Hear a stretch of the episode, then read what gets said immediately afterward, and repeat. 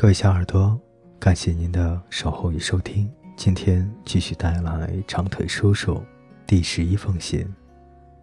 亲爱的长腿叔叔，同学们都投入到紧张的复习中，把刚刚过完的假期忘得一干二净。四天以来，我背诵了五十七个不规则动词，保佑我考试前不要全都忘掉了。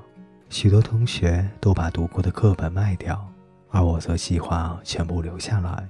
毕业后还可以把自己学过的东西展示在书架上，不懂的细节处还可以随时查询，这比一股脑的记在脑海里要方便得多，当然也会更为准确了。茱莉亚·平莱顿今晚来我的宿舍做礼节性拜访，一坐就是一个小时。她谈到自己的家族，而我。却无法打断这个话题。他问起我外婆家的姓氏。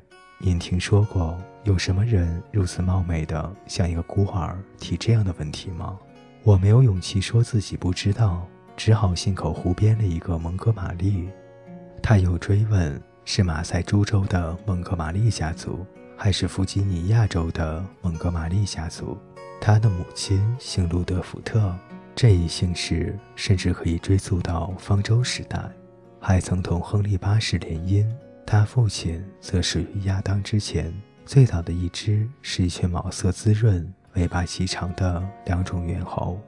今晚本想愉快地给您写一封亲切而有趣的信，可我觉得自己是太悠闲了，而心中充满了忧虑。唉，心生可真苦啊！正准备复习的朱棣，考试前夕。第十二封信，最亲爱的长腿叔叔，我有个很不好、很不好、很不好的消息要告诉您。不过我不会从这里开始写，我要先让您的心情高兴起来。乔若莎·艾伯特已经开始要成为作家了，一首名叫《我在阁楼上的诗》在第二期月刊上刊载了。而且是在首页，这对一名新生来说是莫大的荣耀。昨天晚上我从教堂里出来，英语老师叫住我说：“诗写得很动人，只是第六行的音节太复杂了。我会寄一份给您，让您好读它。”让我想想还有什么其他的趣事。哦，对了，我正在悄悄地学溜冰，已经可以自由自在地滑来滑去。还有，我也学会了如何从体育馆屋顶用绳索爬下来。我会跨三尺六高的栏杆，希望不久之后可以跳过四尺。今天早晨，阿拉巴马主教的讲道十分精彩。他的题目是“不要论断人，免得被论断”，意思是说要原谅别人的缺点，而不要求全责备。真希望你能听到这一节。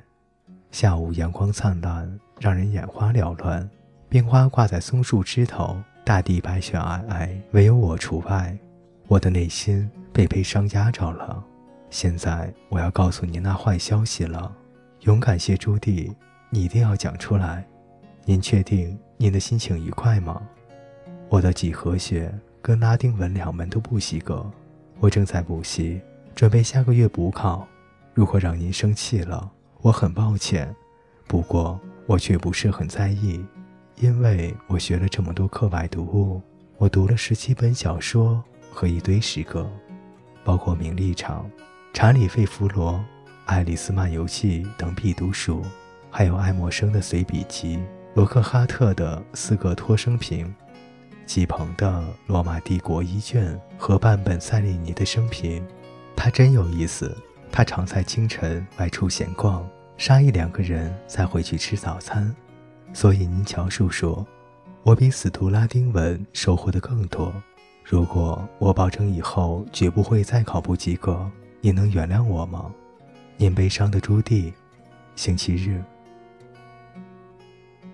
亲爱的小耳朵，感谢您的收听，今天的故事就为您播讲到这里，我们下期再见。